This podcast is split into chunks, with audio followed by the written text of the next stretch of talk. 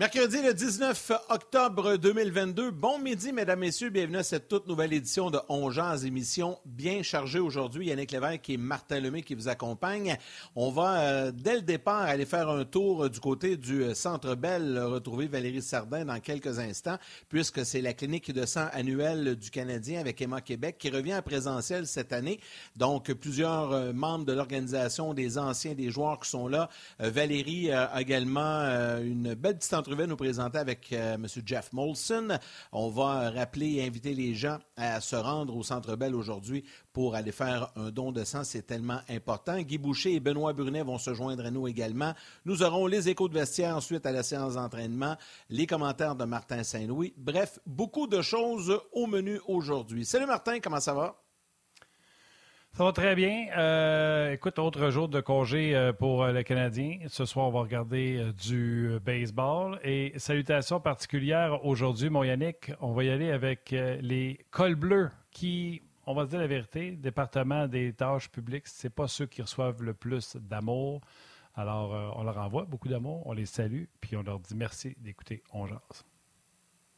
Tout à fait. Il y, en a plusieurs à part ça. Il y en a, quelques-uns. Moi, j'en ai souvent qui m'en parlent et qui me saluent. Donc, voilà pour nos salutations. Si tu le veux bien, dès le départ, on va aller euh, du côté du Centre Belle. Valérie Sardin qui est là, euh, qui est au boulot depuis tôt ce matin. Ça a débuté aux alentours de 8 heures. Salut Valérie. Salut les gars, ça va bien? Ah ben oui, toi. ça va bien, ça va bien. Ben oui, ça va super bien ici. Il y a toutes sortes de personnalités, des anciens joueurs, des joueurs aussi de l'édition actuelle du Canadien. On est au Centre Bell. L'édition post-COVID, hein? c'est la 41e clinique de sang donc du Canadien. Avant, à l'époque, c'était avec la Croix-Rouge et là, ben c'est en partenariat avec Emma Québec. Euh, puis on est à une version un peu plus normale. Là. Je sais que tu me disais, Yannick, là, en début d'émission. Euh, puis écoute, j'ai tellement de choses à vous dire par rapport à ça parce qu'au Québec, savez-vous qu'on a besoin, là, je l'ai pris en note, on a besoin finalement de 1000 dons de sang par jour pour suffire aux besoins finalement à travers les différents hôpitaux. Ça, c'est énorme. Alors, si jamais vous êtes dans le coin autour du Centre Bell, je sais qu'on a parlé beaucoup que c'était sur rendez-vous, mais ils prennent aussi les gens qui passent. Là. Fait n'hésitez pas, vous pouvez venir ici. Ça va prendre en tout et partout à peu près une heure de votre temps, de votre journée, de votre vie, mais pour sauver finalement possiblement trois personnes parce qu'un don sauve trois personnes depuis le début en 1981. C'est un total donc de plus de 36 000 dons qui ont été effectués avec la clinique, la clinique de sang du Canadien de Montréal pour sauver plus de 110 000 personnes. C'est énorme, ça fait une différence vraiment. C'est important de prendre le temps de le faire. Euh, puis, euh, s'il y en a qui posent la question, parce que moi, j'étais curieuse de savoir est-ce que les joueurs vont donner du sang aujourd'hui? Les joueurs ne peuvent pas donner du sang. La raison est simple parce que 24 heures après une prise de sang, on suggère de ne pas faire d'activité physique. Et c'est la raison pour laquelle euh, les joueurs doivent être en pleine forme, évidemment, pour demain. Absolument. c'est quelque chose que j'ai bêtement. J'ai déjà essayé deux, trois fois plus jeune, dont à celle du Canadien. Je m'étais fait revirer de bord. Puis à un moment donné, tu fais comme, hey, écoute, c'est compliqué de donner du sang, je ne vais plus. Et euh, j'y suis allé pendant la pandémie parce que c'était pas mal la seule activité qu'on nous permet de faire, euh, souvenez-vous, euh, dans les débuts, quand on était vraiment cloîtrés. On a dit, hey, on va prendre rendez-vous pour aller donner du sang. Et depuis ce temps-là, j'ai peut-être fait 4, 5 dons là, depuis le début de la pandémie. Et j'ai surtout incité mon ami Yannick Lévesque à aller donner du sang, lui qui a peur de tout. Alors, allez-y, je vous le dis. Les gens sont, les gens sont super fins. Ben non, je sais pas ça sort de où, ça. J'ai pas peur des aiguilles. J'ai six dons de fait dans la dernière année. Là. Je, suis déjà inscrit pour un septième don la semaine prochaine dans mon coin. Là. ouais. mais tu quand même. Bravo, honnêtement. Ben, moi, ben c'est ça que je me suis dit le tantôt pendant que j'ai une heure de dîner. J'ai dit, ben, je vais aller m'inscrire, je vais faire un don. Honnêtement, pourquoi pas? Euh, ça vaut vraiment la peine. Il faut, faut, penser aux autres aussi qui en ont besoin. Aussi, souvent, on a des gens qu'on connaît autour de moi. Moi, c'était ma grand-mère qui avait besoin de transfusion sanguine une fois par mois. Je l'appelais mon petit vampire. Euh, tu sais, il y a des gens comme ça, problème de rein tout ça. Il y a toutes sortes de raisons, des accidents et tout ça. Donc, il euh, faut penser aux autres. Absolument, on le fait pour les autres. C'est tellement simple en plus, puis l'équipe sur place, les bénévoles, peu importe l'endroit où vous le donnez, là c'est le cas avec la clinique du Canadien aujourd'hui, on prend soin de vous, on vous mhm. cajole, on mhm. s'assure que tout va bien. La première fois, ça n'avait pas été évident. Martin a raison. C'est peut-être pour ça, après, j'étais plus créatif. Mais euh, ça se passe super bien depuis ce temps-là. Donc, euh, j'ai donné mon maximum de dons de l'année. C'est ça, 6, je pense, qu'on peut ah, donner chez les hommes. Là. Oui, pour les hommes. Les femmes, c'est différent un petit peu. Euh, c'est un peu moins. Je pense que c'est 4 ou 5. Mais chez les hommes, c'est 6 par année. Donc là, je inscrit déjà pour mon septième la semaine prochaine. tu vois, ça prend, ça prend une heure. Ça prend une heure, gros maximum. Sauf que d'habitude, ah, Yannick, quand tu vas dans les cliniques de sang, tu n'as pas la chance de rencontrer toutes sortes de personnalités puis ben des joueurs. Ben, aujourd'hui, c'est ça la différence et c'est ce qui, évidemment, ben inspire beaucoup et attire les gens ici aujourd'hui. Euh, d'ailleurs, ben, je vous présente parce que j'ai rencontré euh, Jeff Molson un petit peu plus tôt parce qu'il était de passage à l'arrière puis je voulais y en parler. C'est important pour lui. Évidemment, année après année, il est là. Euh, donc, je vous, je, vous, je vous laisse le soin d'écouter ça puis je vous reviens tout de suite après. En compagnie de Jeff Molson. Monsieur Molson, bonjour. Bonjour. Euh, jusqu'à quel point c'est important pour l'Organisation du Canadien de Montréal de s'impliquer et d'avoir un partenaire comme MEMA Québec et de faire une clinique de sang comme aujourd'hui? Ah, c'est très important. C'est à chaque fois que quelqu'un fait un don, euh, ça fait euh, trois personnes qui peuvent être sauvées. Alors, c'est vraiment, ça va loin. Et on espère aujourd'hui avoir entre 700 et 1000 dons. C'est beau. Est-ce que c'est une des plus anciennes traditions de l'équipe? Euh, en fait, oui. Euh, les visites des hôpitaux, ça fait longtemps aussi. Et tout a commencé avec Jean Béliveau. Euh, cette fois-ci, notre, notre levée de, de sang euh, ça fait 41 ans qu'on le fait, puis euh, on est toujours très fiers d'être ici avec Emma Québec. Et là, cette année, ben, l'année passée, c'était une version COVID. On revient à nos anciennes habitudes aujourd'hui, au Centre Bell, les donneurs qui sont là, les joueurs qui sont là, et justement la présence des joueurs et des anciens aussi, des personnes comme vous, des personnalités. Euh, jusqu'à quel point ça peut influencer ou en plus, en fait, inciter les gens à venir donner du sang? C'est sûr que quand nos joueurs sont ici, puis nos anciens Canadiens, on l'apprécie beaucoup, mais les partisans en particulier apprécient ça. Puis ça, je pense que ça attire les gens et ça nous donne une chance de, euh, avoir autant de donateurs qu'on a, aujourd'hui. Et je pense que ça donne aussi une chance à vous et les joueurs d'avoir un contact direct avec les partisans. Est-ce que c'est quelque chose que vous aimez, vous? Oui, et tout le monde qui est ici aujourd'hui fait un don. Alors, c'est pas juste des partisans qui viennent. Alors, c'est comme une récompense pour eux euh, de faire une bonne chose. On, leur donne accès aux joueurs, puis je pense que c'est une bonne expérience pour les joueurs aussi de voir comment c'est important, important de donner du sang. Et justement, on a des partisans ici à Montréal qui sont très impliqués, qui sont très engagés avec l'organisation du Canadien. On le sait, justement, ils s'impliquent beaucoup comme des journées comme aujourd'hui. Et dans une saison comme cette année, qui est plus une équipe en transition, c'est comment vous voyez tout ça? Euh, c'est un espèce de challenge, de défi d'avoir des partisans très engagés avec une équipe en transition? Oui, je l'ai déjà dit, mais c'est, on est tellement impressionné par l'engouement de nos partisans parce que oui, c'est une année de transition, puis c'est un nouveau départ avec euh, de nouveaux gestionnaires, beaucoup de nouveaux joueurs. Euh, et je pense que nos partisans comprennent que euh, un peu de patience, c'est, une bonne chose, mais en, en, même temps, le niveau de talent est en train de s'élever, puis ça va bien aller pour plusieurs années. Merci beaucoup. Et oui, le mot patience. Des fois, on a de la misère ici à Montréal avec ça, mais je pense qu'il faut effectivement donner une chance puis être patient. Merci beaucoup. Merci beaucoup. Ben voilà, les gars, une tradition qui remonte à 1980. C'est Claude Mouton hein, et Jean Béliveau donc, qui avaient parti cette initiative-là. Puis aussi, euh, après Jeff Monson, j'ai rencontré Chris Nyland. En fait, je lui ai demandé une entrevue parce que je me disais, s'il y a un gars qui a peut-être eu besoin d'une transfusion sanguine dans sa carrière, c'est bel et bien Nyland. euh, ben, écoute, j'ai quand même eu des réponses intéressantes. Euh, je vous euh, résume notre conversation parce qu'il m'a dit, moi, j'ai fait saigner, ouais, pas mal, beaucoup de monde, mais il dit, je saignais pas souvent tant que ça. Moi, personnellement, je saignais pas si souvent que ça. C'était plus des points de suture euh, plus souvent qu'autrement. Euh, il a déjà eu besoin d'une transfusion sanguine. Par, par contre, c'était pas nécessairement à cause d'une bataille sur la glace, c'était à cause d'une infection, donc il avait fait une infection bactérienne et tout ça. Il, devait aller en chirurgie et là, il avait eu besoin d'une transfusion sanguine. Il donne aussi, il est un donneur. Euh, pour lui, c'est important de le faire. Évidemment, ça sauve des vies. mais j'ai bien rigolé, effectivement, avec Chris Nyland. Ben D'ailleurs, Valérie, ah, si tu veux, je vais te lire un commentaire que je viens tout juste de voir sur Facebook. Euh, c'est un habitué, là, Denis Chartrand-Courchaine, qui écrit Bonjour à vous tous, merci pour le don de sang. Je ne peux pas donner, je suis un grand receveur et euh, immunoglobine. Chaque geste compte et soyez assurés que je pense à tous ceux qui donnent chaque fois que je dois m'injecter. Donc, tu vois, ben on a une réponse directe. Tu parles de Chris Nyland, c'est un... moi un peu. Là. oui. Écoute, Yann, je, je coupe, mais oui, effectivement, euh, il a raison. Euh, c'est important de le faire. Mais allô, Gilbert, tu viens me déranger comme ça? Tu es venu voir les gens? Ben oui, je viens chaque année. Ça fait, écoute, quand je jouais pour le Canadien, il avait organisé des cliniques de sang comme ça, des collectes de sang comme ça, puis on venait, on venait voir les gens aussi. Puis moi, depuis, euh, depuis euh, je sais pas combien d'années, là, je viens chaque année, puis on rencontre les gens, ils sont de bonne humeur, c'est le fun. Le Canadien a gagné en plus lundi, fait qu'on peut pas demander mieux. Oui, puis toi, est-ce que tu fais. Et de un, est-ce que tu fais des dons de sang? Puis de deux, est-ce que tu as déjà eu besoin d'une transfusion sanguine? J'ai pas. Ben, je me suis fait opérer à plusieurs occasions. Je pense pas d'avoir eu besoin de sang. J'ai déjà donné du sang, oui. Euh, mais c'est une, belle, c'est une, belle, c'est une belle journée, comme j'ai dit. C'est une belle, c'est une belle cause parce que les gens ont besoin de sang. Puis non seulement les, personnes âgées, il y a beaucoup de jeunes, des blessés. Souvent, il y a des jeunes qui vont avoir des nécessités des, euh, euh, des, des, opérations, des choses comme ça. Puis c'est important de donner du sang. Puis écoute, venez nous voir en plus. Vous allez rencontrer des anciens, des nouveaux, des petits vieux comme moi, puis des plus jeunes un petit peu plus tard.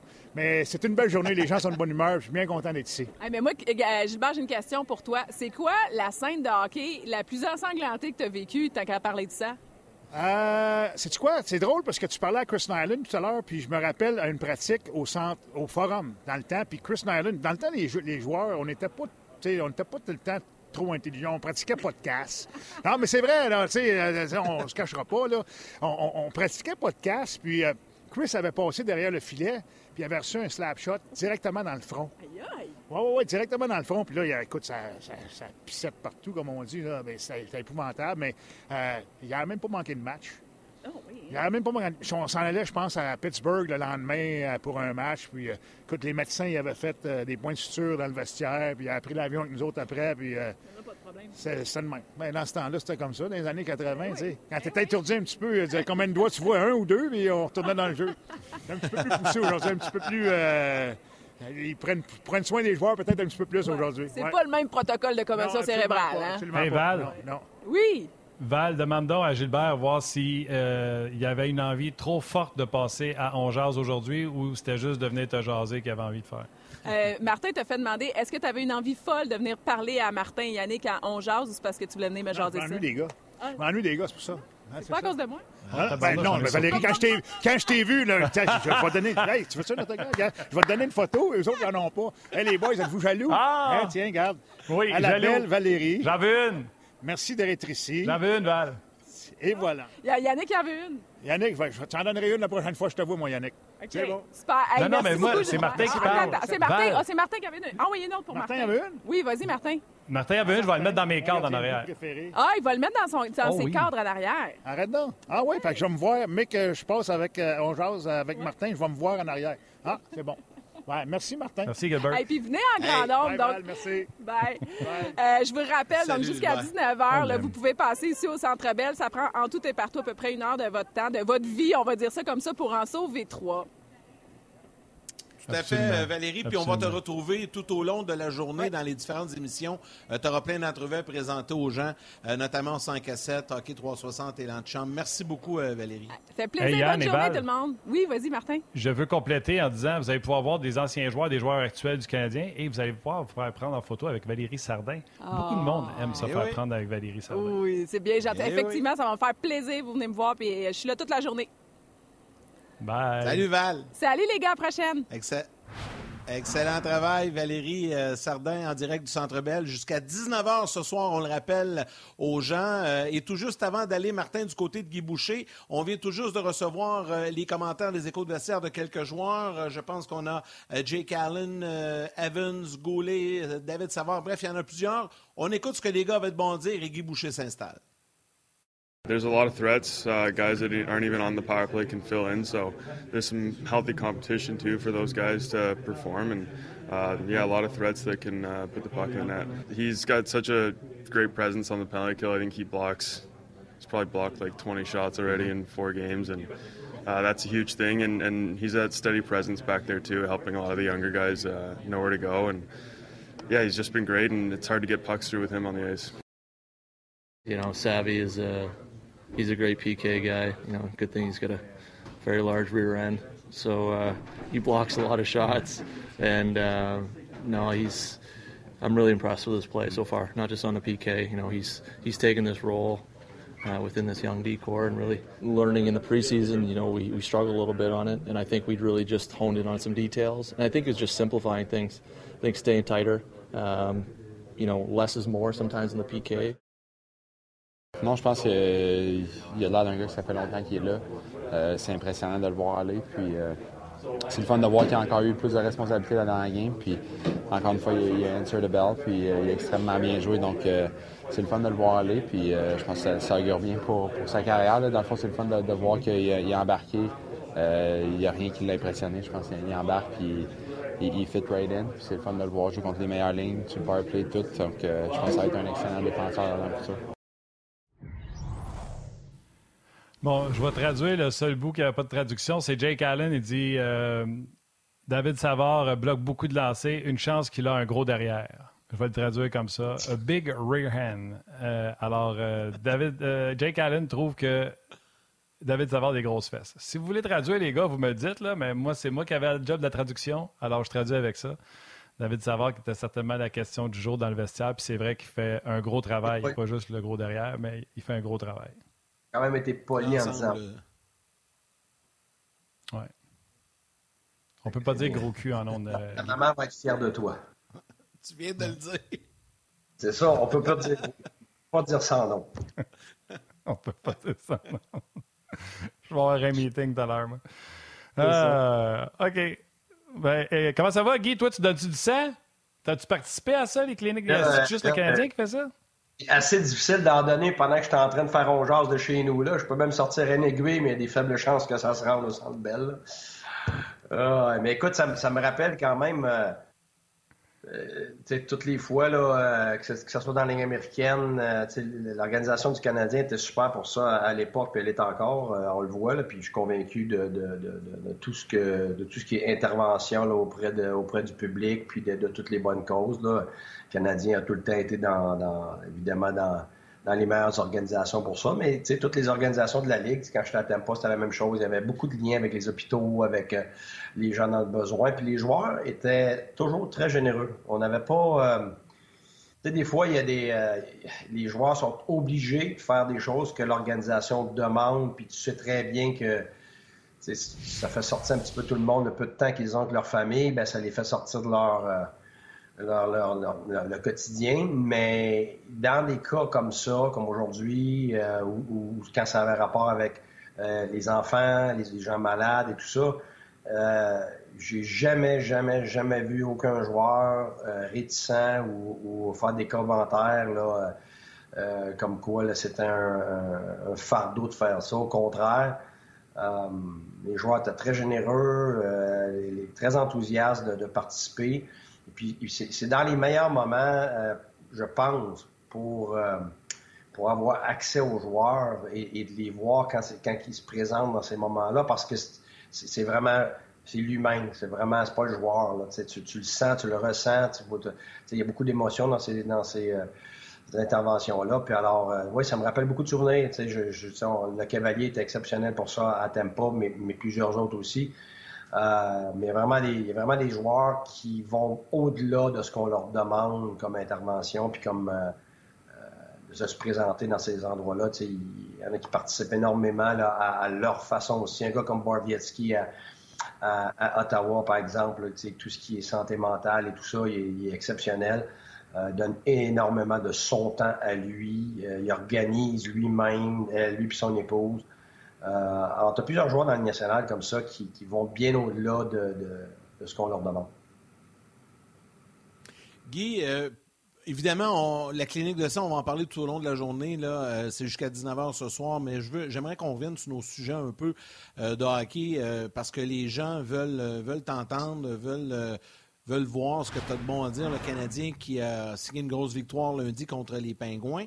Puis une des questions que, je pense qu'on est en droit de se poser, puis je te la pose, je vais te laisser répondre. Est-ce que le Canadien actuellement, avec les résultats du début de saison, est-ce que le Canadien joue pour développer ou pour gagner? C'est quand même une bonne question. Ben, vous savez ce que je pense. Je ne me suis pas caché dès le début. Euh, quand on disait euh, qu'on entendait, le Canadien ne va pas essayer de gagner au dépens du développement, ça m'a fait rire dès le départ, pour être franc. Euh, parce que je l'ai vécu, c'est la Ligue nationale, puis même si tu dans, une année euh, soit reconstruction, transition, ou tu une année normale, puis tu as des jeunes, il faut qu'ils se développent. Il y a une chose qu'on oublie, là, c'est que gagner, ça fait partie du développement.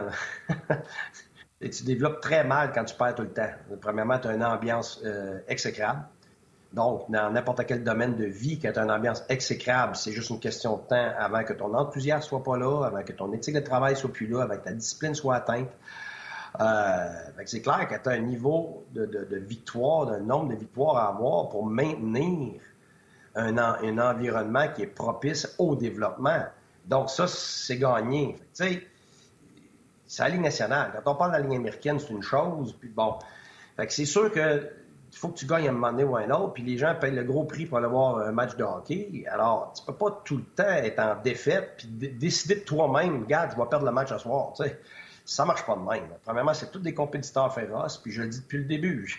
je l'avais dit, j'ai hâte de voir ça, Martin Saint-Louis, qui va volontairement décider de ne pas jouer pour gagner. Regarde, l'année passée, là, on l'a dit, c'était une situation que, lui, probablement comme entraîneur, ne reverra jamais. Il arrive un cheveu sans soupe, zéro pression, on veut même quasiment finir dernier. Fait que là, c'est sûr que tu fais n'importe quoi, ça n'a pas d'impact. Tu mets n'importe qui en surtemps, tu mets n'importe qui en fin de match. C'est pas grave. Là, on recommence une année. Tout le monde veut performer, puis que ce soit les vétérans ou les autres joueurs de l'équipe, il n'y en a pas un là-dedans qui veut perdre. Ça, ça veut dire que toi, tu as le regard de tous tes joueurs à chaque décision que tu prends. Alors, c'est sûr que tu veux jouer pour gagner. Et quand tu veux jouer pour gagner, ça ne veut pas dire que tu ne fais pas jouer un jeune. C'est pour ça que le jeune doit être prêt. Parce que euh, un, un, en ce moment, là, tu le mets sur la glace. Non seulement il fait la job, il contribue, il n'est pas en train de survivre. Et j'en ai eu des recrues de même, là. Fait que ça, c'est ça, les nationale. Il est prêt, tu le fais jouer, tu le mets dans des situations, puis quand tu vois qu'il est capable d'en prendre plus, il en donne plus. S'il n'est pas capable d'en prendre plus, tu es obligé de rester au nombre de minutes à peu près, puis au rôle que tu as. Puis si tu vois qu'il est en train de survivre, ben là, tu enlèves des minutes, tu enlèves du temps, parce qu'il faut que tu ailles au mérite. Que, tu sais, je l'ai vécu à, Ottawa avec euh, Chabot. Chabot, il, y a une année, regarde, on lui donnait des consignes, on regardait sa maturité sur glace, hors glace. Il était plein de talent. Il avait le talent plein national. Mais il n'était pas prêt. On regardait leur glace, on regardait, ses réactions. Puis on le savait, là. Ben, il paraissait bien là, dans un scrimmage où tout le monde court partout, puis ça, mais on le voyait très bien que, oups, il n'est pas tout à fait prêt. On l'a renvoyé junior. Fait que là, c'est la fin du monde quand tu renvoies un gars junior à Montréal, mais ailleurs, non, là. Ah, ben, ben, ben junior ou, dans la ligne américaine. Puis qu'est-ce qu'il a fait? Il a une super année, il était avec l'équipe Canada, il a un gros rôle. Puis l'année d'après, à sa première année, il, était, il a fait partie du match des étoiles. On peut pas dire que ça n'a pas aidé son développement. C'est pour ça que euh, euh, euh Non, mais le monde disait. Le monde disait, Crème, il aurait dû le faire jouer l'an passé. Tu vois, il est bon, il est au match des étoiles. Ben non, justement. c'est parce que, parce que si tu l'avais joué l'année d'avant quand il n'est pas prêt, c'est là qu'il se plante. Puis là, tu viens de perdre 3 4 ans, puis des fois, tu perds le jeune au complet. écoute, ça, on a vu ça à tonne. On a vu nous autres avec, euh, avec comment il s'appelle, à Tempa. On, oh, non, il a tout donné. Brett Connolly. Brett Conley, ben écoute, ça a été un désastre. Les joueurs ne voulaient plus le voir là non plus parce qu'ils n'étaient pas capables, il n'y avait pas la maturité, ou bien ses passeports, puis ainsi de suite, des choses que les gens ne savent pas. Puis là, on leur envoyé, on est obligé plus tard de renvoyer dans la ligne américaine. Ça a pris des années à s'en remettre parce qu'il n'était pas prêt. Fait il n'est jamais devenu le gars qui était supposé.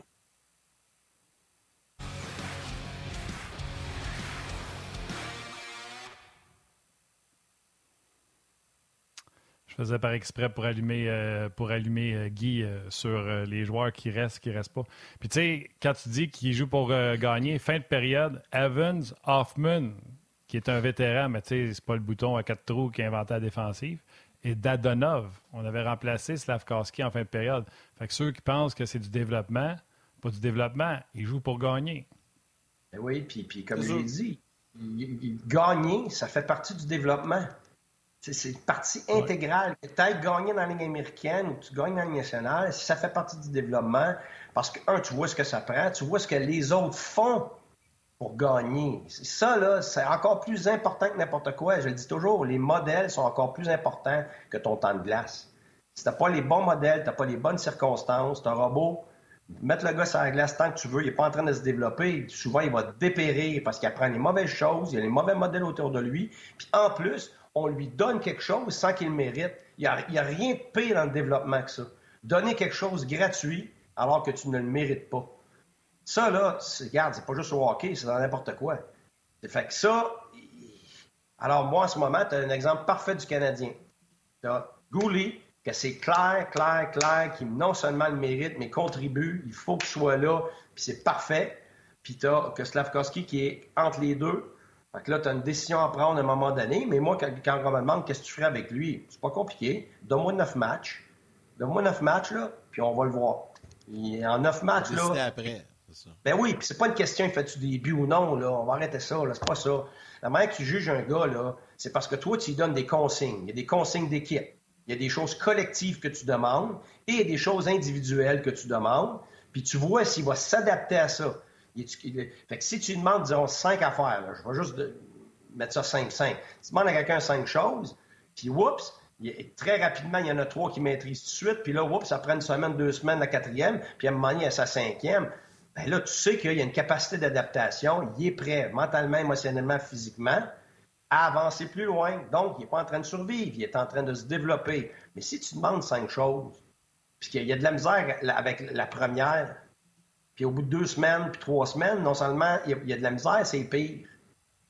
Là, là, ta projection est très simple à faire. Il n'est pas prêt. C'est pas parce qu'il n'y a pas des atouts. Dans deux, trois, quatre ans, il va C'est pas parce que tu l'aimes pas, là. Ah non, chez Weber passé une année complète dans la ligne américaine. Moi, j'ai eu Piqué Souban toute l'année. Demi-saison. Il, il, avait le même talent à la fin de l'année qu'au début de l'année, mais il n'était pas prêt comme individu dans tout ce que ça prend pour être là. Alors, ça aurait été à son détriment à lui et au détriment de l'équipe. C'est pas une démotion, c'est mettre l'individu à l'endroit où il doit être, à son rythme à lui, pour se développer, mais toujours dans le contexte aussi de l'équipe. Il n'est pas tout seul dans l'équipe. Tu n'as pas juste à développer Slavkovski. Tu as tout le monde à développer dans l'équipe. Il faut pas juste isoler un individu. C'est pas comme un joueur de tennis qui est tout seul, là, ou un coureur de 100 mètres. Il faut, faut calculer tout ça ensemble. Qu'est-ce qui vaut la peine, puis qu'est-ce que finalement ne vaut pas la peine. J'ai pas la réponse pour l'instant parce que j'ai pas l'information de l'intérieur. Je peux pas vous le dire. Mais je sais une chose, que sur la glace, il, il excelle pas, là. Gouli excelle. Ça, c'est clair qu'il y a une différence entre les deux en termes de décision. Même Harris. Harris ben joue son meilleur hockey. Absolument. Puis je suis le premier à le dire. Dans le camp d'entraînement, c'était beaucoup plus difficile. Puis whoop, tout d'un coup. Puis ça, on le sait, on en a parlé souvent, les gars. Des, fois, tu as des gars dans la ligne américaine qui sont bien moyens. Le monde dans la ligne nationale sont super bons. Puis il y en a d'autres qui cassent la ligne américaine pendant cinq ans et sont jamais capables de s'adapter à la ligne nationale ça dépend vraiment de, la personne. Il y en a plusieurs joueurs qui m'ont dit, j'avais bien plus de difficultés dans la ligne américaine à cause du type de jeu, à cause des joueurs avec qui je entouré, et vice-versa. Ça, tu ne sais pas, il faut que tu laisses les individus euh, aller dans ces environnements-là pour voir le développement, pas espérer pour eux autres, pas leur rentrer ça dans la gorge, euh, voir vraiment qu'est-ce qui se passe. Pas avec nos attentes, mais avec la réalité, la vitesse de développement d'un individu. OK, quelques messages. Euh, Jean-Luc Pigeon qui rajoute Duncan Key, deux ans à Rockford aussi. Euh, Vincent, il dit Ouais, mais par contre, si Martin Saint-Louis jouait pour gagner, il n'aurait pas retranché Pitlick, il aurait enlevé off, OFF Min. pas nécessairement. Pas nécessairement parce que Hoffman, il en a besoin pour d'autres choses.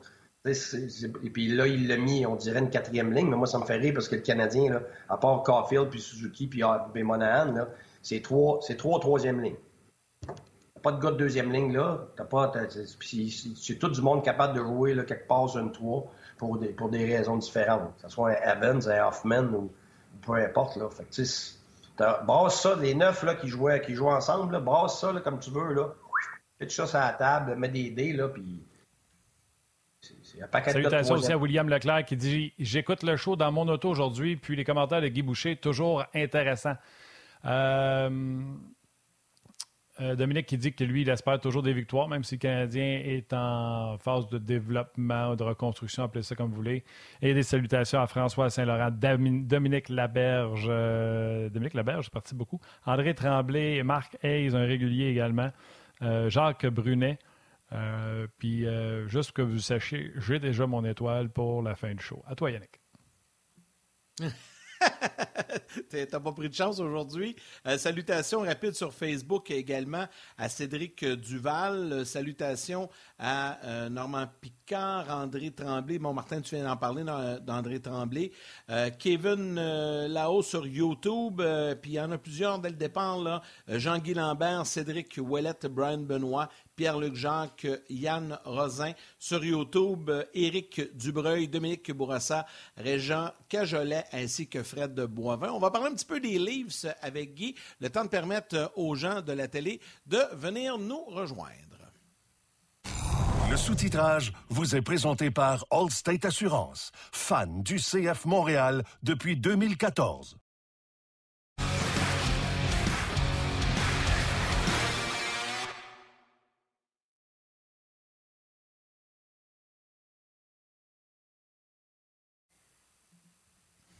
Toujours en discussion avec euh, Guy Boucher. Euh, on vient de perdre la connexion il y a quelques instants euh, avec Guy.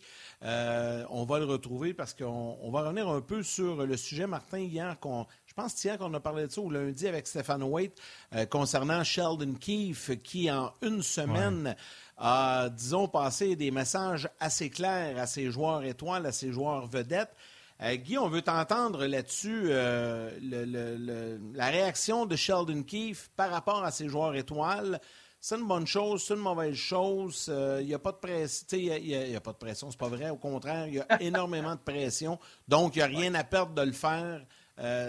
on se situe où, toi, là-dedans? Il n'y a rien à perdre ou il y a tout à perdre. ça dépend vraiment de, de, quel côté de la perspective que tu places. Écoute, c'est sûr que deux fois dans la même semaine, c'est euh, gros. Euh, mais, écoute, évidemment, je, l'ai vécu. Euh, il y, a différents contextes. Là. Je vais donner un exemple. Tu peux le faire parce que tu l'as préparé. Tu vas voir tes, tes, tes kingpins, tes vétérans, dire Regarde, là, là j'ai besoin de bosser ça pour X raisons. je vais soit m'adresser publiquement, soit dans le vestiaire. Euh, ton capitaine, ton leader, on dit, regarde, es-tu capable de le prendre? Parce qu'on a besoin de ça comme équipe. Là, là la personne, là, tu vas avoir la discussion avec le gars. Tu vas dire, ben, il va dire, coach, vas-y, regarde, on a besoin de ça. Là, moi, a pas de problème, je suis capable de prendre ça, puis euh, je, vais, assumer. C'est beau, parfait. Fait que là, tu es de connivence avec l'individu. Euh, c'est sûr que là, deux fois, c'est souvent en peu de temps. Oui, il y a la pression, c'est clair. On l'a sait, il ne peut pas avoir plus de pression que ça à Toronto. Euh, il y a d'autres choses aussi. Euh, c'est qu'à un moment donné, tu as une démarche. Quand tu es rendu là, c'est pas, pas ta première arme. Souvent, c'est parce qu'il y a eu de la répétition dans, dans des réactions, euh, un manque d'effort, peu importe c'est quoi. je ne rentrerai pas dans, les spécifiques de Toronto, mais en général, quand tu es rendu à faire ça, là, c'est pas juste de la pression. qu'est-ce qui va sortir souvent sous pression, sous émotion? C'est ce que tu as vécu auparavant. C'est pour ça qu'il y a de la pression. C'est pour ça qu'il y a des choses qui s'accumulent. C'est comme n'importe quel humain. Là. Quand, tu, quand pètes une coche, c'est rare que tu pètes une coche parce que c'est quelque chose du moment sur une chose. Là, tu as, une tonne de choses qui s'amassent, qui font en sorte que ça, ça goutte qui fait déborder le vase. Alors, quand tu es rendu là, tu as eu des discussions, tu eu des, mis des gens sous, euh, euh, urgence finalement par rapport à ce qu'il y avait à dire ou à faire ou à ne pas faire. C'est pour ça que, sans savoir ce qu'il y en est, c'est sûr qu'il y a eu des, choses qui se sont dites souvent auparavant, puis là, l'entraîneur arrive à un point qui fait, ben là, c'est assez. Ça fait, ça fait, combien de fois qu'on en parle, ça fait combien de fois qu'on voit sur vidéo, ça fait combien de fois je te le montre, ça fait combien de fois je te le demande gentiment, puis après ça, je te le demande plus clairement, puis après ça, je te le demande avec insistance. Puis là, à un moment donné, c'est comme avec des enfants, c'est normal. Là c'est comme n'importe quel dans n'importe quelle entreprise. À un moment donné, là, ça va faire. quand tu es rendu là, ça va faire. Est-ce que c'est dangereux? Bien évidemment. C'est sûr que quand tu es rendu là, il faut que tu sois prêt à vivre avec les conséquences. Mais sauf que tu vas le voir, puis tu vas des conséquences extraordinaires par après, comme tu peux avoir l'inverse, que finalement, oups, ça va pas bien. Puis là, dans des cas comme ça, bien évidemment, tu peux créer de la dissension pour ça. Mais quand tu as des, vraiment des leaders de premier plan, habituellement, tu vas avoir une réponse des leaders, de, tes, joueurs, qui font en sorte que euh, tu n'as pas besoin d'avoir une autre intervention comme ça pendant longtemps, peut-être jamais. Mais il faut que tu aies une chambre forte, il faut que tu aies des gars avec des, des, gens qui sont capables justement de, prendre la responsabilité de ce qui se passe. Euh, parce que c'est facile dans ces moments-là, évidemment, de commencer à pointer du doigt. Là. quand tu gagnes, quand tu gagnes, il n'y a pas de problème. Mais quand tu perds, à un moment donné, là, tu pointes des bois, du doigt un peu partout parce que la pression, mettons, que les meilleurs joueurs continuent de ne pas performer. à un moment donné, cette pression-là, comme individu, tu n'es plus qu'à la prendre. C'est comme n'importe qui, peu importe si c'est un joueur de hockey ou quelqu'un d'autre ailleurs. une pression sans performance fait en sorte qu'à un moment donné, tu es découragé, puis là, tu n'as pas le choix d'évacuer. Comment tu évacues? Pointe du doigt. Ben, moi, quelqu'un m'avait dit, dit souvent, il dit, fais attention quand tu pointes du doigt comme ça, là. Parce que ton, ton doigt part en avant, là. Oublie pas qu'il y en a trois ici, là, qui pointent vers toi. Oui, absolument. C'est pour ça que je les retourne, moi, sur eux-mêmes, comme ça. Guy. Pas clair ton affaire. Je te laisse aller. Je te laisse aller, Guy. Il te reste du temps pour te rendre au Centre Bell. Je sais que toi, prendre des photos avec les joueurs, ça ne t'intéresse pas, mais quand tu vas arriver, tu vas pouvoir te faire prendre en photo avec Valérie Sardin. Ah, ben là, c'est sûr que j'y vais. Ou Youpi. Ou Youpi. Tu choisiras. Bon, ouais, OK. Salut, Guy. Attention à toi, mon chum. Prends soin de toi. Allez, passez ma journée Bye. Bye, mon chum. Euh, juste avant d'aller rejoindre Benoît Brunet parce qu'il est prêt à nous jaser, puis euh, il y a des bons sujets, on va aller écouter Martin Saint-Louis. Goulet, euh, dans le junior, il jouait beaucoup. Mais les minutes junior, 22, 25, 30 minutes junior, c'est pas les mêmes minutes d'un national. Fait que, ouais, tu développes ton conditionnement physique, tu t'habitues à ces minutes-là, mais euh, ce serait dur à penser qu'on peut faire jouer ce gars-là toutes ces minutes-là, toute l'année. Puis je sais qu'on va avoir du renfort, mais qu'on soit plus en santé. Fait on va gérer ça. C'est un jeune de 18 ans. Il devrait avoir du feu, n'importe quoi. Ça prend pas un coach pour avoir du feu à 18 ans. Si tu apprends un coach pour avoir du feu à 18 ans, je pense qu'on est dans le trouble. Fait que c'est, euh, il est dans des situations présentement où qu'on on l'aide à, se bâtir comme joueur de hockey. Puis on va rester là-dessus. Je crois pas qu'il est déçu de lui, mais je pense que c'est un joueur qui, pour 18 ans, il a, beaucoup de maturité euh, euh, côté comportement. sa game, elle va continuer à, se développer puis prendre plus de maturité, plus qu'il qu'il a l'expérience, plus qu'il est alentour de, de qu'est-ce qu'on fait. Il y a beaucoup de nouveaux joueurs qui qui tuaient pas la Ligue nationale, qui tuaient pas nous autres l'année passée. Tu introduit comme un nouveau plan, si tu veux. Puis ça prend un petit peu de temps pour euh, que ça vienne ensemble. Mais c'est quelque chose qu'il faut que tu restes euh, en top, tous les games, tous les jours. Puis qu'on continue à essayer de t'améliorer les petits détails dans, ta, dans tes concepts de, de, de désavantages. Puis c'est toujours le jour. Oui, c'est intéressant encore une fois. Ben, comment ça va? Ça va très bien, messieurs. Vous autres? Ben oui, ça va bien. y a-tu un autre coach disponible? Hein? Y a-tu un, un, autre gars qui coachait Pee-Wee en quelque part, là, qui, euh, avec, la, avec, les allures de Martin Saint-Louis qui pourrait aller coacher à Toronto? Ouais. Il y en a, il y a des bons Québécois, là, tu vois. Tu vois, Martin Saint-Louis, on aime ça quand il jase. J'ai la chance de jaser à la radio avec André Tourigny qui m'en apprend euh, à toutes les fois que je le passe en ondes. Bob Hartley, même affaire. hier, je demandais à André Tourigny, tu sais, Arvidsson, quand il s'est fait enlever le puck devant le filet désert, là, euh, il a fait un Patrick Stéphane de lui. Je dis, tu dis quoi mm-hmm. au gars quand il revient au banc, tu sais?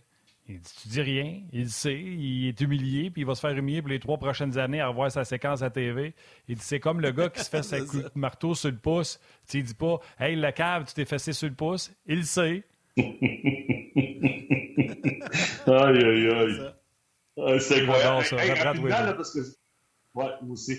Euh, je disais ça parce que je vous écoutais parler avec Guy, là, puis quand, quand Guy parlait de son leadership fort, il a tellement raison, là, mais tu sais, son recul, là, si on recule ce qui s'est passé à Toronto dans les trois, quatre dernières années, on, a amené, on a amené Jason Spezza. Je ne suis pas convaincu au niveau du leadership. On a amené Joe Thornton, on a amené Wayne Simmons. On a amené Jake Muzzin de Los Angeles qui avait gagné les Coupes Stanley. On a amené Mark Giordano qui était euh, le capitaine des Flames de Calgary. Il n'y a absolument rien qui change. Fait que quand on parle de leadership, je suis d'accord avec ça. Mais quand ton corps, quand ton noyau n'est pas prêt à jouer de la bonne façon, là, c'est eux autres qui gagnent les gros sous, c'est eux autres qui sont sur la glace la majorité du temps pour te faire gagner des matchs, t'es dans le trouble en temps. Non, non, absolument. Ben, absolument. Là, j'ai. Euh, puis tu sais, je peux le nommer, là, je parle assez souvent de On puis d'RDS à la radio. À BPM Sport, hier, j'ai fait notre avec Dominique Duchamp pour régler le dossier de Jeff Petrie qui l'avait mis en dessous du, du boss. Et hier, Dominique Duchamp m'a confirmé que Petrie est arrivé au camp l'an passé pas en forme ce qui l'a mis en arrière de tout. Et que oui, ça l'a écœuré quand Petrie l'a pointé du doigt, mais il s'était parlé dans le blanc des yeux dans le bureau. Puis pour lui, c'était réglé, c'était réglé par la suite. Certainement que c'était pas facile quand la famille veut partir, tout ça mais que Jeff Petrie n'était pas en forme à présentant au camp parce que le Canadien avait un été court. Ça, en tout cas, j'étais pas, euh, pas au courant. Puis des fois, Ben, tu le sais, hein, la Ligue nationale de hockey aujourd'hui, si tu arrives au camp en forme, tu vas être en retard longtemps à part de ça. Puis euh, mm-hmm. c'est peut-être ça qui a coûté à Petrie. Fait que tu devais être content lundi de le voir prendre trois punitions. Il faut mettre les choses au clair. Moi, j'ai toujours aimé Jeff Petrie comme joueur de hockey. Moi, là, puis oui, je oui, j'étais content, parce que quand tu caches dans les airs, habituellement, ça te retombe sur le nez, il ne faut pas que je pointe, parce que là, si je me pointe, peut-être ça, ça va me retomber sur le nez, peut-être. Non, moi, c'est plus le, le, côté, justement, pas arrivé en forme. Ça, j'avais déjà vu euh, de ça. Je savais qu'il n'était pas arrivé en grande, grande forme au camp d'entraînement. Mais, puis, c'est tout. Je comprends, là, je comprends la situation que Petrie a vécue l'année passée. Je comprends ça peut-être trop de la vieille école. Tu sais, je regardais Gilbert tantôt, je parlais avec Valérie, l'entrevue que vous avez fait avec. Tu sais, on est peut-être la vieille école, je suis capable de m'ajuster. Je comprends comment ça se passe dans le d'aujourd'hui avec les jeunes, ça. Je comprends tout ça. J'ai eu des enfants, fait que j'ai élevé mes enfants différemment que moi j'ai été élevé. Euh, c'est tout à fait normal. C'est la même chose dans le hockey. Mais tout ce qui s'est passé à l'extérieur, la vieille école, de signer un contrat, de demander une transaction, de demander le deuxième point de transaction, de vouloir quitter le marché de Montréal, où je crois que Jeff Petrie était très heureux. Je pense que Jeff Petrie, là, si sa femme ne lui dit pas ça, il est encore à Montréal, peut-être qu'on l'échange parce que là, tu es dans une phase de transition, mais moi, je suis pas convaincu qu'il était malheureux de jouer à Montréal. Il était malheureux de la situation familiale qu'il vivait à l'extérieur. Sauf que, je vais revenir sur ce que je vous ai déjà dit, quand tu signes un contrat, tu as une chose à faire. Tu veux sortir, est-ce que tu as le droit de, réclamer une transaction? Absolument. Arrive en forme, performe, donne de l'aide à ton DG pour être capable de t'échanger. Ça n'a pas été le cas. Euh, il s'est pogné avec Dominique, il a dit plein de choses. Il ne jouait pas de la bonne façon sur la glace. Il était payé quand même. C'est ça qui est venu me chercher, moi. C'est pas, pas Jeff Petrie, le joueur de hockey. Jeff Petrie, le joueur de hockey, même s'il a pogné trois punitions. Euh, ça m'a fait un petit lourd. Je me suis dit, tiens, euh, Peut-être parce que, comment est-ce qu'on dit ça, le karma est peut-être revenu l'hanté pour un match. Puis après ça, j'espère que Jeff Petrie va avoir l'opportunité de bien jouer à Pittsburgh et d'être très, très performant. Puis continuer une belle carrière qu'il connaît dans la Ligue nationale. Mais j'ai pas aimé la façon que ce gars-là s'est comporté, justement, sur la glace pour respecter le contrat qu'il avait signé. C'est tout. Mais, tu sais, tout le monde a été changé, tout ça, j'ai aucun problème avec ça. Il y a des problèmes, donc sa femme ne veut pas revenir ici parce qu'il y a des conditions de la COVID qui ont pas aux États-Unis, au Québec, on était peut-être un peu plus sévère. Ça, c'est son choix. Mais performe, joue au hockey parce que tu es payé pour jouer au hockey. Puis après ça, quand on, dira tu changes d'adresse, ben, tu t'en iras ailleurs, tu remercieras le Canadien de Montréal de t'avoir payé, puis les partisans de t'avoir applaudi quand tu présentes son centre belle. That's it, that's all. C'est ça mon point, mais Jeff, Jeff Petrie, genre de hockey, je ne le déteste pas du tout. Des, défenseurs de droitier comme Jeff Petrie, là, t'en cherches tout le temps un à travers la Ligue nationale. Il y, a plein, de clubs dans la nationale qui aimeraient avoir Jeff Petrie, euh, surtout un droitier qui peut jouer derrière un bon défenseur, euh, qui est capable de jouer sur une deuxième vague en avantage numérique et dans ton top 4, là, euh, c'est rare. C'est rare de trouver des joueurs comme ça. Pittsburgh sont venus chercher. Le dossier Petrie étant maintenant réglé concernant Ben, je suis faire une petite mise à jour, je trouvais ça le fun. J'étais content que tu m'en parles ce matin. On va aller à l'inverse. Euh, tu vas nous parler du Canadien et du début de saison. T'aimes bien euh, ce que tu vois du Canadien et le début de saison? Tu sais, on est inquiète hein, après les matchs pré-saison 0-8. Et là, on se retrouve euh, dix jours plus tard. On est 2-2. on a des bonnes chances de, de, voir un bon match, peut-être même une autre victoire du Canadien demain contre les Coyotes. Donc, grosso modo, tu es pas mal satisfait de ce que tu vois, Ben. Ben oui, parce qu'il y avait un gros point d'interrogation. 0-8 en match préparatoire, tu te dis, oh boy, comment ça va commencer? Est-ce qu'on va être 0-5 comme l'an passé, euh, avec un début de saison assez, assez difficile? C'est pas le cas. Le Canadien performe très bien. À part peut-être, je dirais, tu sais, il y a eu beaucoup de moments dans des périodes où ça a été un peu plus difficile. je pense juste à la deuxième période contre les Pingouins, ça a été un peu difficile. Les Pingouins sont, sont placés dans le match. Mais euh, quand tu regardes la fin de la deuxième, puis la totalité de cette deuxième période-là, tu te dis, ouais, les Pingouins ont bien joué, le Canadien avait répondu. Fait que la seule période, je pense que le Canadien a vraiment été dominé là, du début à la fin, c'est contre les, euh, les Red Wings de Détroit, la première période. Une chance que Jake Allen était là, mais moi, c'est ce que je voulais voir. Puis je suis d'accord avec ce qu'il disait. Tu sais, dans la nationale, c'est une, une, ligue de résultats, c'est une ligue de performance, mais Euh, on ne demandera pas aux Sharks, euh, aux Flyers qui sont 3-0, qui ont battu pas. J'ai de la difficulté à comprendre ce qui se passe là, mais il y a juste, il y a juste trois matchs de joueurs Philadelphie, l'Arizona, Chicago. Le Canadien fait partie de ces clubs-là. Puis s'ils nous surprennent, tant mieux. Mais moi, c'est l'effort. Comment tu vas te comporter? Comment les jeunes vont progresser? Comment les vétérans vont travailler pour s'assurer qu'on va être là du début à la fin? je sais que c'est un marathon de 82 matchs, qu'il y a juste quatre matchs de jouer. Peut-être que notre discours ou les performances vont être complètement différentes à la fin novembre, début décembre. Ça, c'est la deuxième saison qui commence. Puis la troisième saison, commence au mois de janvier, février. Puis après ça, la, quatrième saison commence un mois, un mois et demi pour certains clubs à travers la Ligue nationale. Fait que plus ça va avancer, plus les clubs vont être prêts à affronter le Canadien de Montréal. Puis ça va être à eux de continuer à bien performer. Puis on va avoir des hauts et des bas, mais j'aime l'effort. J'aime présentement la façon que ce club-là se comporte. Je sais qu'il n'y a pas beaucoup de pression, qu'il n'y a pas beaucoup d'attente, mais à l'intérieur d'un vestiaire, il y a quand même toujours un peu plus d'attente, un peu plus de pression pour que tu t'assures en tant qu'équipe puis individuellement comme joueur que tu dois performer quand tu sautes sur la glace. que, bon début de saison pour le Canadien. Je suis très content. Très, très content. Une de ces raisons-là, Ben, parce que, tu sais, oui, Petrie est parti, mais Goulet et Harris, Harris qui joue son meilleur hockey, n'avait même pas joué de même au camp d'entraînement. Goulet qui nous impressionne, qui est littéralement le meilleur défenseur du Canadien, pendant qu'on voit David Savard et euh, son gros derrière qui bloque beaucoup de lancers. euh, je l'aime. Oui, écoute, ils font une bonne paire, honnêtement. Puis Savard, là, j'ai, j'en ai parlé, je pense, hier, euh, Yannick. Il y a une vidéo que le Canadien met en ligne sur Twitter là, de Caulfield et Savard qui rentrent dans le vestiaire après la victoire contre les Pingouins. Je suis pas sûr que c'est, Caulfield le plus heureux de cette victoire-là. La démonstration de bonheur de, de David Savard, c'est vraiment un bon leader. Mais Parlons des deux kids, le Goulet et Harris, qui jouent vraiment du bon hockey. je trouvais tellement que les. les, je pense un peu comme, comme Guy quand il parlait de, des jeunes, il parlait de Brad Conley. Puis moi, je suis revenu dans les derniers jours, j'ai parlé de Kotkaniemi qui m'avait. M'avait impressionné en début de saison quand il est arrivé à sa première année. on disait, ah, il va peut-être retourner en Finlande. Puis finalement, il avait été bon. Puis le problème, le problème avec nos jeunes, c'est que dans ces années-là, je trouve qu'on les a gardés trop longtemps puis Martin Saint-Louis en a parlé dans son point de presse, puis Guy en a parlé.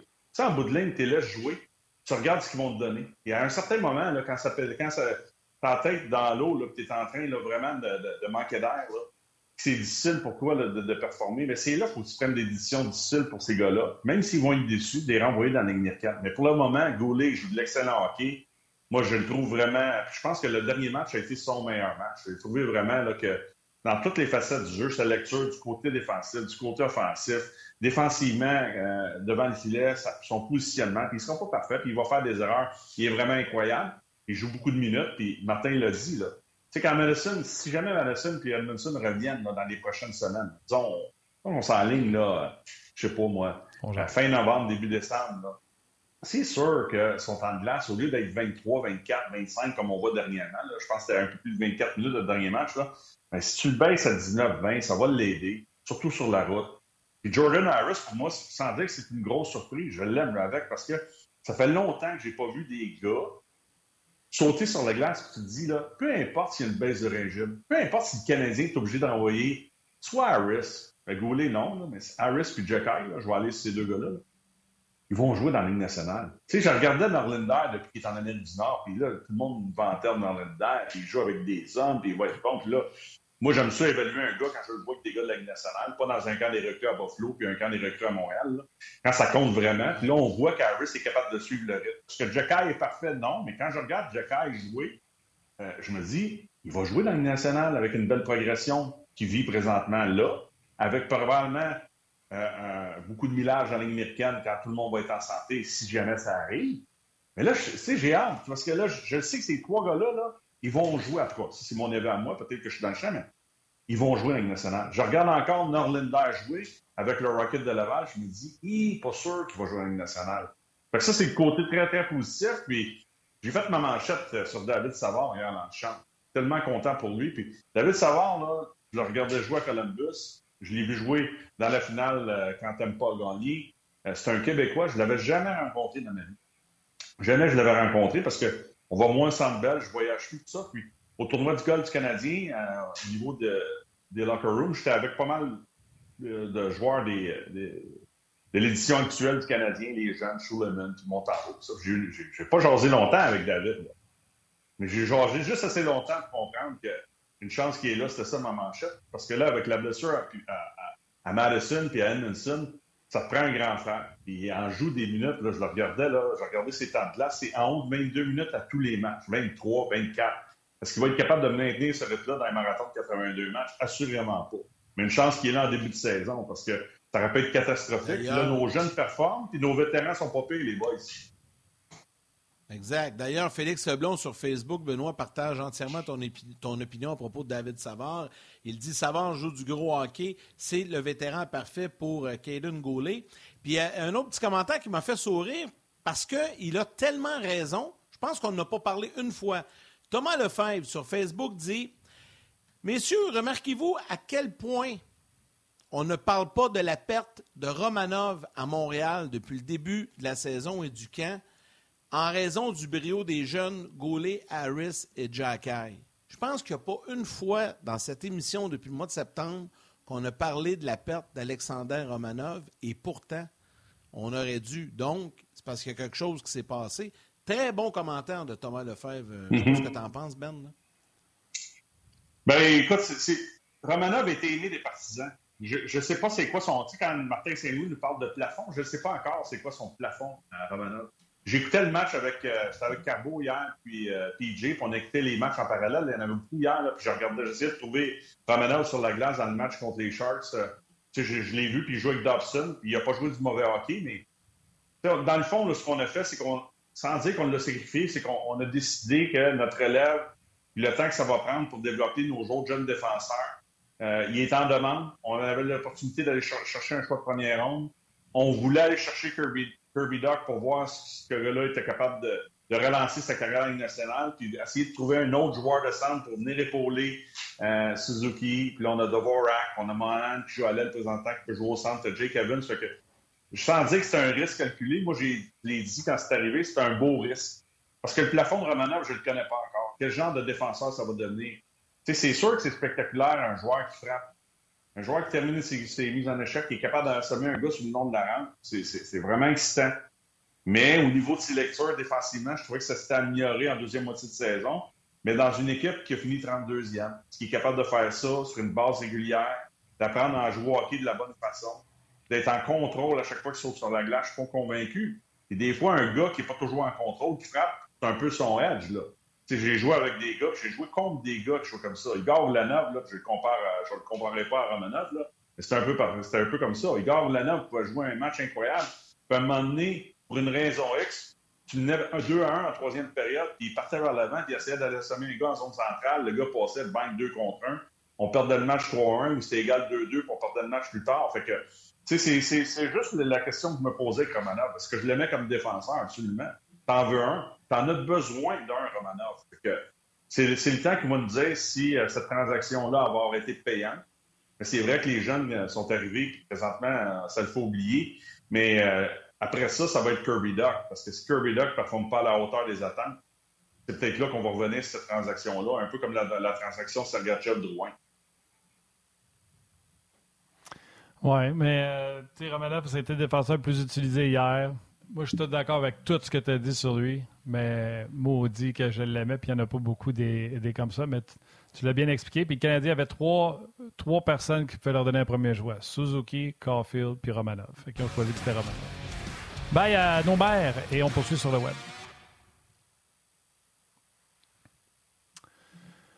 Euh, ouais, fait que c'est ça pour, euh, pour Romanov, mais c'est vrai, le monsieur a raison. On n'en a pas parlé depuis le début de la saison. C'est tough, ça doit être ça. Moi, là, je me mets dans cette position-là, je ne sais pas ce que vous en pensez, mais sûr, je vais le faire rapidement.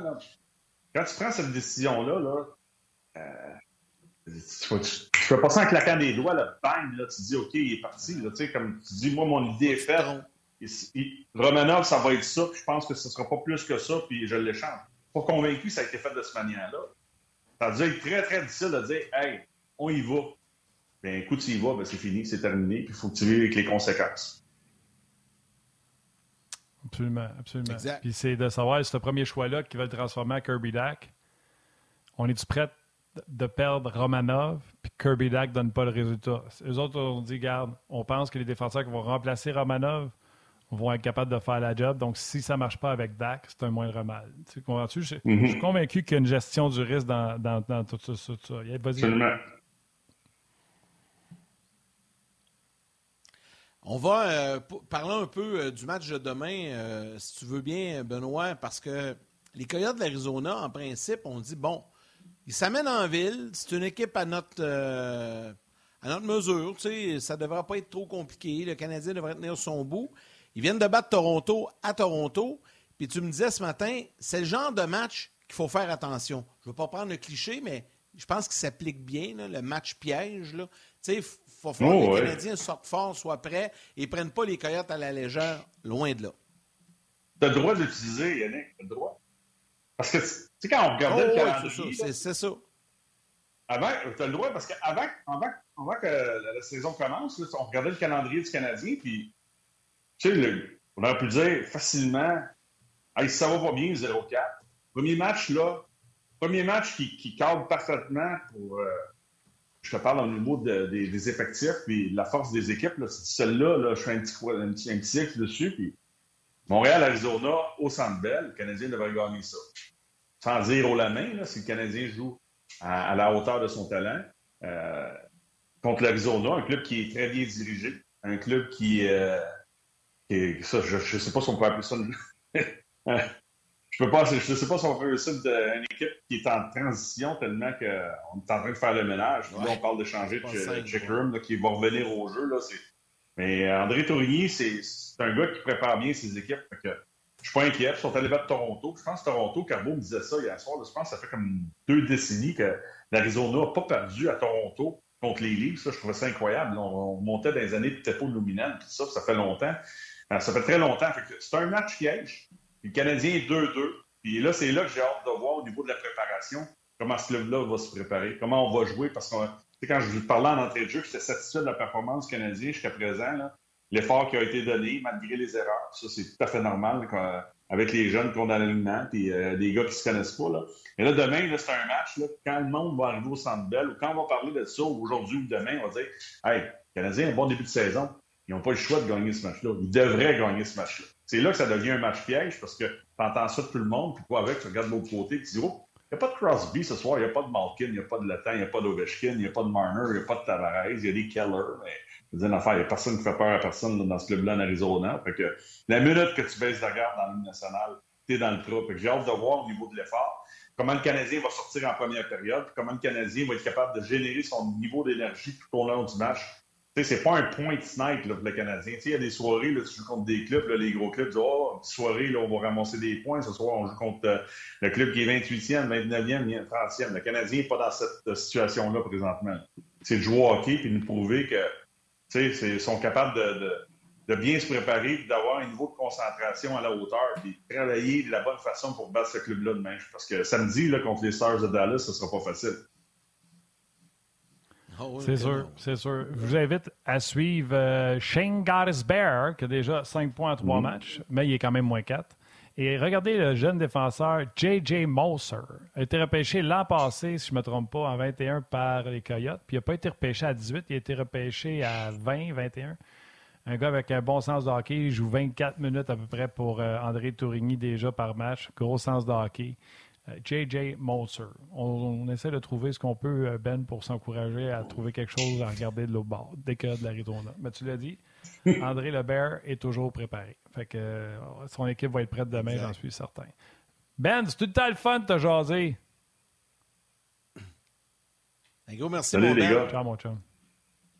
On te Prochaine. retrouve la semaine La semaine prochaine. Grand bonheur. Yes. Salut, Ben. Bye. Ciao. Enchaînons maintenant, Martin, comme à l'habitude, avec nos trois étoiles du jour. La troisième étoile de Third Star de YouTube, Patrick Thériault. La deuxième étoile de Second Star du Facebook RDS, Jean-Guy Lambert.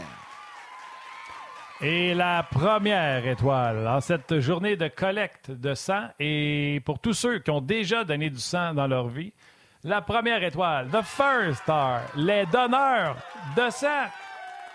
De sang. Et on vous rappelle que ça se déroule au Centre Bell jusqu'à 19h ce soir, cette collecte de sang euh, du Canadien de Montréal. Valérie sera avec, euh, avec vous sur les ondes de RDS tout au long de la journée pour euh, vous tenir au courant de cette belle journée. Merci donc à Valérie Sardin, Jeff Molson qui s'est prêté au jeu également d'une entrevue avec Valérie. Merci à Guy Boucher et Benoît Brunet.